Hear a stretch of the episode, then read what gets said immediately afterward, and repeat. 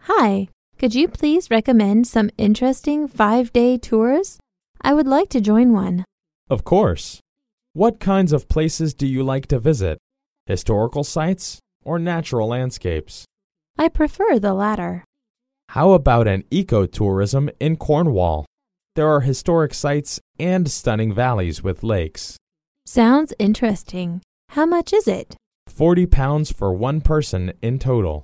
I see. We're leaving for Perranporth Beach at 9 a.m. Please prepare well before that. No problem. Could you pick me up at my hotel? Where are you staying? At the Holiday Inn on Liverpool Street. We'll pick you up at 8:45. Okay, thanks.